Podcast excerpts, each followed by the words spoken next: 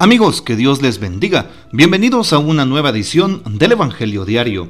Estamos a lunes 1 de agosto. Así es, empezando un nuevo mes. Démosle infinitas gracias a Dios porque nos permite empezar el octavo mes de este año 2022. Pongamos en sus manos nuestras vidas, familias, trabajos y actividades.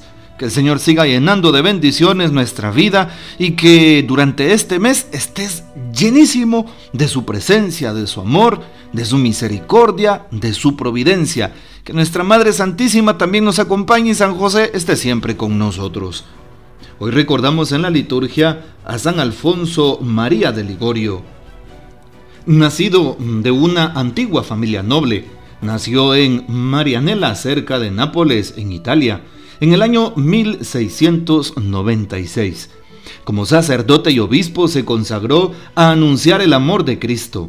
Fue un infatigable predicador y un confesor lleno de bondad. Fundó la Congregación del Santísimo Redentor, o llamados redentoristas, para evangelizar las zonas rurales. Su doctrina moral y sus escritos espirituales se han difundido ampliamente. Proclamado doctor de la Iglesia, en el año 1871. Pidamos pues la poderosa intercesión de San Alfonso María de Ligorio, obispo y doctor de la Iglesia. Hoy en la liturgia tomamos el texto bíblico del Evangelio según San Mateo, capítulo 14, versículos del 13 al 21. En aquel tiempo, al enterarse Jesús de la muerte de Juan el Bautista, subió a una barca y se dirigió a un lugar apartado y solitario. Al saberlo, la gente lo siguió por tierra desde los pueblos. Cuando Jesús desembarcó, vio aquella muchedumbre, se compadeció de ella y curó a los enfermos. Como ya se hacía tarde, se acercaron sus discípulos a decirle, Estamos en despoblado y empieza a oscurecer.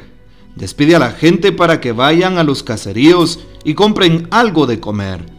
Pero Jesús les replicó, no hace falta que vayan, denles ustedes de comer. Ellos le contestaron, no tenemos aquí más que cinco panes y dos pescados. Él les dijo, tráiganmelos. Luego mandó que la gente se sentara sobre el pasto. Tomó los cinco panes y los dos pescados, y mirando al cielo pronunció una bendición. Partió los panes y se los dio a los discípulos, para que los distribuyeran a la gente. Todos comieron hasta saciarse, y con los pedazos que habían sobrado se llenaron doce canastos. Los que comieron eran unos cinco mil hombres, sin contar a las mujeres y a los niños. Hermanos, esta es palabra del Señor, gloria a ti, Señor Jesús. Escuchamos entonces este texto de San Mateo, eh, nos adentramos en el capítulo 14 y justamente en el discurso del monte o el sermón del monte, como querramos llamarle. Jesús regresa y se entera de la muerte de Juan el Bautista. Sube a una barca y se dirige a un lugar apartado y solitario, dice acá pues el texto bíblico. Y justamente por eh, ese lugar entre Cafarnaum y Magdala, en donde se encuentra ubicado actualmente ese monte de las bienaventuranzas, ¿sí? el, monte, el, lugar en donde realizó el sermón del monte, como una llanura que tiene eh, pues como una pequeñísima pendiente y desde arriba pues al hablar pues todo el mundo escuchaba. Y justamente hoy dice que la gente lo siguió por tierra desde los pueblos cercanos, especialmente los pueblos que estaban a la orilla y que siguen estando a la orilla del mar de Galilea. Siguieron a Jesús, lo buscaron. ¿Y por qué buscaban a Jesús? ¿Por qué eh, sin tardar trataban de llegar a donde se encontraba? Porque Jesús hablaba con autoridad, porque Jesús tenía una buena noticia, porque Jesús cambiaba vidas. Sí, sanaba enfermos, curaba a los que tenían enfermedades graves, expulsaba a los demonios, sanaba a los tullidos de nacimiento, a los paralíticos los hacía caminar, sanaba a los ciegos y les devolvía la vista, a los leprosos, en fin, también eh, lograba resucitar a los muertos. Y no lo seguían solamente porque escuchaban de los milagros, sino porque tenían realmente hambre y sed de Dios. ¿Por qué estoy siguiendo a Jesús? ¿Realmente lo hago porque estoy convencido de mi fe? porque he visto la misericordia que tiene en mi vida, porque cada día me provee y me bendice. ¿Por qué estoy siguiendo a Jesús? Pregúntatelo, por favor. Especialmente si tú eres un servidor, una persona de iglesia, alguien que está en alguna pastoral, en algún grupo o movimiento. ¿Cuáles son tus intenciones al seguir a Jesús? ¿Por qué estás en la iglesia? Pregúntatelo, es bien importante. Y si tú no eres un servidor, un laico comprometido, un servidor activo como tal, también es importante que nos hagamos esta pregunta. ¿Por qué sigo a Jesús? ¿Lo sigo solo de oídas? ¿Lo sigo solo por algún interés? ¿Cuál es realmente el significado del seguimiento para mí? Aquellas personas lo seguían precisamente porque encontraban algo distinto a Jesús, distinto a los demás maestros del pueblo, maestros de la ley. Así es, encontraban en Jesús a Dios nuestro Señor. También hoy dice que desembarca, vio la muchedumbre y se compadeció de ellos. En otro texto, el eh, texto paralelo de San Marcos dice, porque andaban eh, como ovejas sin pastor y cura a los enfermos. Vean ustedes lo que hace Jesús. Desembarca, ve que a muchedumbre se compadece. Es decir, en su corazón resuena el amor, la bondad, la misericordia, la compasión, la ternura. Todas son palabras sinónimas que nos dejan ver el gran amor que Dios le tiene a cada hombre y mujer de todos los tiempos. También Jesús tiene compasión de ti. También tiene compasión de mí Jesús. Tiene compasión de aquel que está sufriendo.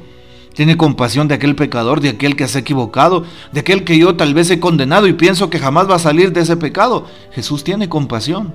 Y es lo que hace, por eso le seguían. Sentían sentía compasión. ¿Acaso no curó a Mateo, que era un pecador? ¿Acaso no curó a la mujer adúltera del capítulo 8 de San Juan? Sí. ¿Acaso no curó a Pedro que lo traicionó? Vemos cómo Jesús ejerce la misericordia. ¿Estaré yo también siendo misericordioso? ¿Será que en este momento hay alguien que necesite de la misericordia de Dios a través de mí? Pero lo que estoy haciendo es, señalarle, odiarlo a esa persona. Estoy eh, teniendo actitudes negativas y adversas. ¿No será que necesita, como yo he necesitado de Dios, la misericordia? Como Jesús se la dio a aquellas personas antes mencionadas. Bueno, Jesús entonces se compadece de aquella gente. Y dice hoy el texto que se acercaron sus discípulos y también, como estaban en despoblado y empezaba a oscurecer, le pedían que despidiera a aquella gente, que se fuera a los caseríos y compraran algo de comer. Y Jesús, pues, les dice una respuesta contundente, denles ustedes de comer, denles ustedes a tanta gente. No tenemos más que cinco panes y dos peces, le contestan aquellos hombres. Sabemos que pues Jesús le da de comer a tantas, a tantas personas, así como se oye. Bueno, hoy el texto dice que eran unos cinco mil hombres, sin contar mujeres y niños. Asumamos que hubiera una mujer y un niño por cada hombre. Imagínense, 15 mil personas ahí reunidas. Jesús hace la multiplicación de los panes, un signo ya que prefigura la Eucaristía. La Eucaristía que se multiplica, el cuerpo de Jesús que nos alimenta, que nos fortalece, que quita todo tipo de dolor, de tristeza, que nos, que nos, que nos eh, abraza y que está con nosotros. Bueno, qué importante es esto. Y por eso hoy, precisamente, Jesús nos recuerda que está para nosotros. Les dice, tráiganmelos con los cinco panes y los dos pescados. Jesús quiere también tus dones. Quiere que le des lo que tú tienes. Y Él lo va a multiplicar. Así es. Dale a Jesús aquello que tienes. Si lo estás dudando, dáselo, no tengas miedo. Y Jesús te lo va a multiplicar. Aquella ofrenda que tenías pensada, dásela. Jesús te la va a multiplicar. Aquel tiempo, aquel horario que tenías pensado, dáselo a Jesús. Él te lo va a multiplicar. Aquella intención de servir, sírvele a Jesús. Él te lo va a multiplicar. No tengas miedo. Así como se oye. Y por eso hoy es una bendición saber que los panes se multiplican, porque Jesús los bendice. Jesús está con nosotros y dice el texto al final, todos comieron hasta saciarse, incluso sobraron 12 canastos, qué importante. Así es, para Dios nada es imposible, todo es posible para el que cree.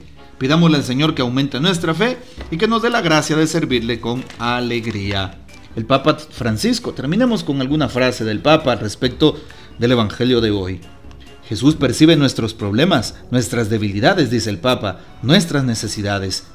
Invita a convertirnos a la fe en la providencia, saber compartir lo poco que somos y tenemos y no cerrarnos nunca en nosotros mismos. Ahí está lo que decíamos, la providencia que nunca nos va a desamparar si damos con alegría, con amor de corazón. Que el Señor nos bendiga, que María Santísima nos guarde y que gocemos de la fiel custodia de San José. En este día empieza nuestro encuentro nacional del clero diocesano en el santuario eucarístico de adoración perpetua. Así que les invito para que oren por nosotros, por todos los sacerdotes de Guatemala que estaremos ahí presentes y bien representados. Y la bendición de Dios Todopoderoso, Padre, Hijo y Espíritu Santo descienda sobre ustedes y permanezca para siempre. Amén. Comparte este audio y hasta mañana.